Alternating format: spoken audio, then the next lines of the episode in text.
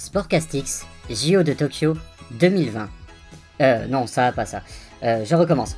Sportcastix, JO de Tokyo 2021.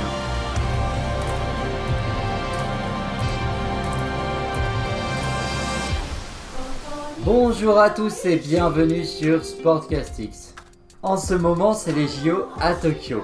Et à l'occasion de ce grand événement, je vous ai concocté une petite série de podcasts qui va sortir tous les jours durant la compétition et qui va retracer un petit peu l'histoire de cet événement.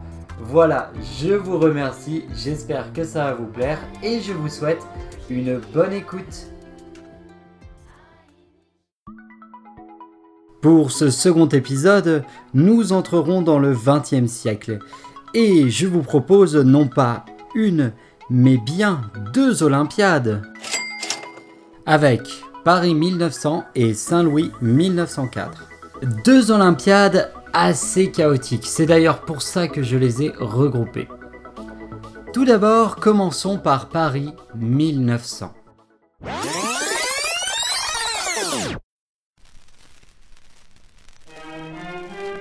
Déjà, en règle générale, si je vous dis Paris 1900, vous répondrez très certainement Exposition universelle. Et vous avez raison, car les Jeux olympiques n'étaient qu'une extension de l'exposition.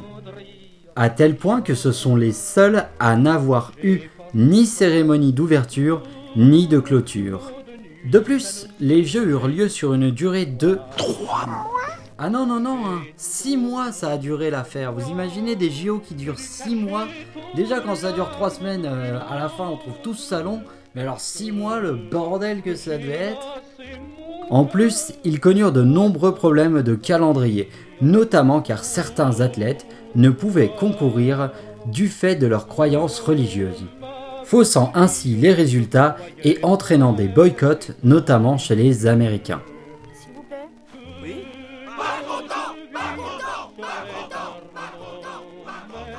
Et en parlant de boycott, sachez que les Grecs n'ont même pas fait le déplacement, estimant que les Jeux devaient avoir lieu en Grèce. Enfin, pour terminer, certains athlètes n'avaient même pas compris qu'ils participaient aux Jeux olympiques. C'est d'ailleurs de ce dernier point que je vais puiser l'anecdote de ces Jeux. L'américaine Margaret Abbott tomba sur une annonce dans le journal. Pour une compétition de golf, un parcours en 9 trous qu'elle remporta en réalisant 47 coups. Après avoir récupéré son prix, entre parenthèses, c'était un magnifique vase en porcelaine.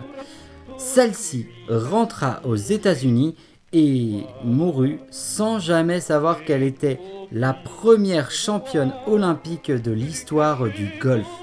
Oui, car les Jeux de Paris, bien qu'ils soient objectivement ratés, ont quand même eu la bonne idée d'intégrer les femmes à leur programme. Il est désormais temps de quitter le vieux continent, de traverser l'Atlantique direction le pays de l'oncle Sam, les États-Unis. Et plus précisément, nous nous rendons dans le Missouri à Saint-Louis.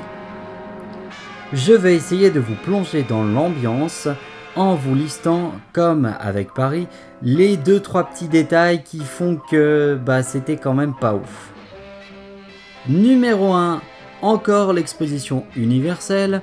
Numéro 2, le calendrier du 1er au 23 novembre. 5 mois, alors c'est pas 6, mais c'est encore beaucoup trop. Et enfin, le meilleur pour la fin, pas d'athlètes européens. Du coup, 90% des athlètes étaient américains. Ce qui fait que sur les 96 médailles en or distribuées, 75 ont été pour les États-Unis. La question du jour est la suivante. Peut-on foirer les Jeux olympiques sportivement tout en bafouant la dignité humaine? Eh bien oui, grâce aux journées anthropologiques, c'est bel et bien possible. Alors pour ceux qui ne connaissent pas le concept, c'est un zoo avec des êtres humains qui s'habillent, mangent et vivent en fonction de l'image que l'on se faisait d'eux en Occident. Donc oui, euh, d'une part, c'est pas très droit de l'homme et d'autre part, bah, c'est pas non plus très esprit olympique. D'ailleurs, Coubertin, qui, je précise, n'a même pas pris la peine de faire le déplacement, tant il était sûr que ces jeux allaient être une farce, s'exprime à ce sujet en ces termes. C'est un acte caractéristique d'une jeune nation. Avant de poursuivre, quand ces noirs, ces basanés et ces jaunes auront appris à courir, sauter et lancer, ils devanceront largement les blancs.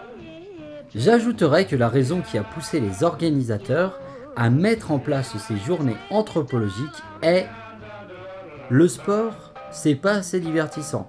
Personne ne va jamais se déplacer pour voir des mecs courir dans un stade.